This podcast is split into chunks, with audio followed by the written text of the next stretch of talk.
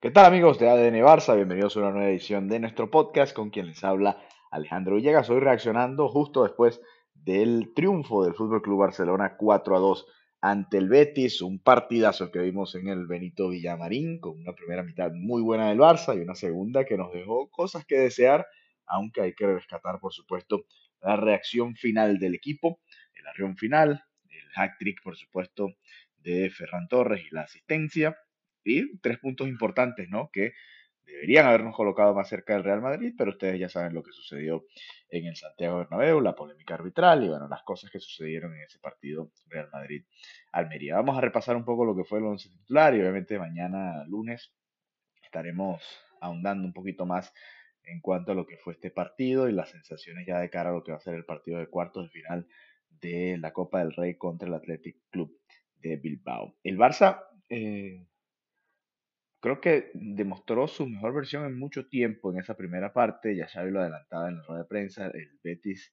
siempre te deja jugar, ¿no? Un equipo que te deja jugar. Y el Barça lo disfrutó. Fue una primera parte, yo diría que hasta placentera, tranquila. El, más allá de una ocasión al minuto 3 o 4 del Betis, creo que el Barça fue muy superior. Consiguió los espacios, salía sin ningún tipo de problemas.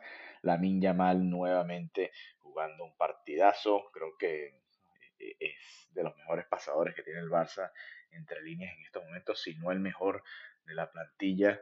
Eh, porque es que tú lo ves y, el desarrollo que tiene, ¿no? Y lamentablemente ha tenido mala suerte con los postes en esta temporada, pero ya era para que tuviera tres o cuatro goles. Una muy buena primera mitad, también una segunda parte interesante.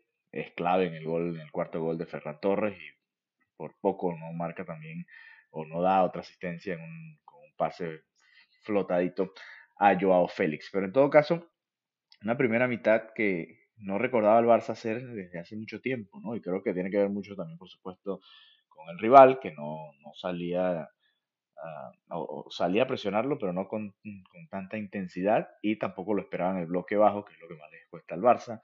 Así que el Barça podía salir con, con bastante tranquilidad, partidazo de Frenkie de Jong y y a partir de ahí el Barça fue superior prácticamente en toda esa primera parte. Marca el 1 a 0 eh, Ferran Torres a pase de Pedri. Qué visión la de Pedri para dar ese pase y que Ferran Torres solamente tenga que empujar la pelota para marcar el 1 a 0.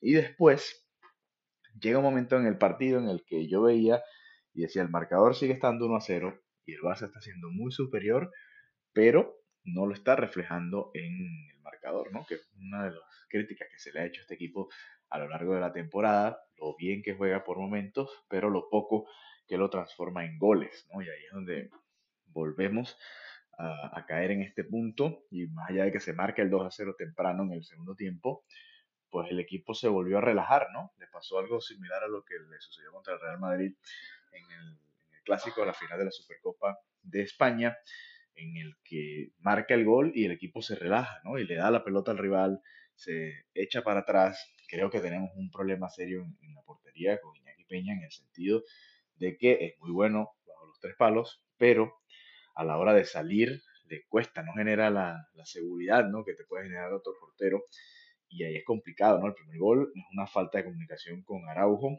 se entorpecen uno al otro, después Isco marca un golazo, pero inicialmente es un balón en el que el portero tiene que salir y salir a agarrarlo realmente. Y sucedió varias veces en este partido, sucedió varias veces en otros encuentramientos. Y creo que es algo que preocupa o debe preocupar al Barça, porque en el segundo gol le rematan, le hacen un sombrerito prácticamente en el área pequeña, ¿no? si uno ve a los arqueros rivales, incluyendo el del Betis el día de hoy, salen con muchísima mayor facilidad a defender su área, ¿no?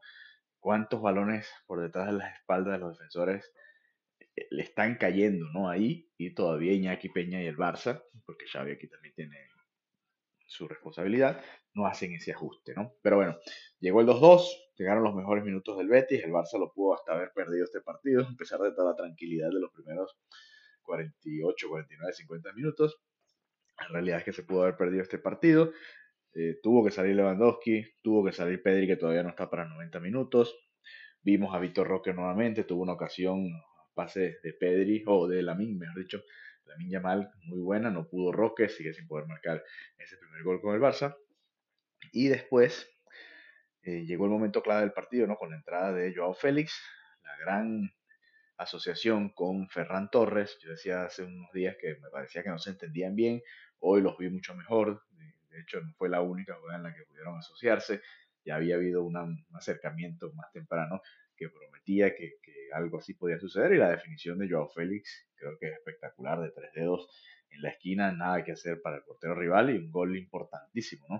Ha marcado goles eh, claves en la temporada, la victoria contra el Porto, la victoria contra el Atlético de Madrid y este contra el Betis. Después llegó el, el hat-trick de Ferran Torres, pase filtrado espectacular de la Yamal, que para mí jugó un partidazo y es de las mejores noticias que puede tener el Barça ahora si hacemos el balance de la temporada, podríamos incluso decir que ha, tenido más destellos, ¿no? Que Rafinha, quizás la cantidad de goles es lo que todavía no se refleja, pero por mala suerte, ya lo decíamos, estrellado los balones en los postes y bueno, esos goles van a ir llegando. De todas formas, estaremos hablando un poquito más en profundidad, también escuchando lo que dijo Xavi en la rueda de prensa y los jugadores, para ver las sensaciones ¿no? de, lo que fue este partido, victoria 4-2 del Barça, que al menos los mantiene ahí a la espera de que puedan caer el Real Madrid y el Girona en otras jornadas. Ya veremos qué sucede.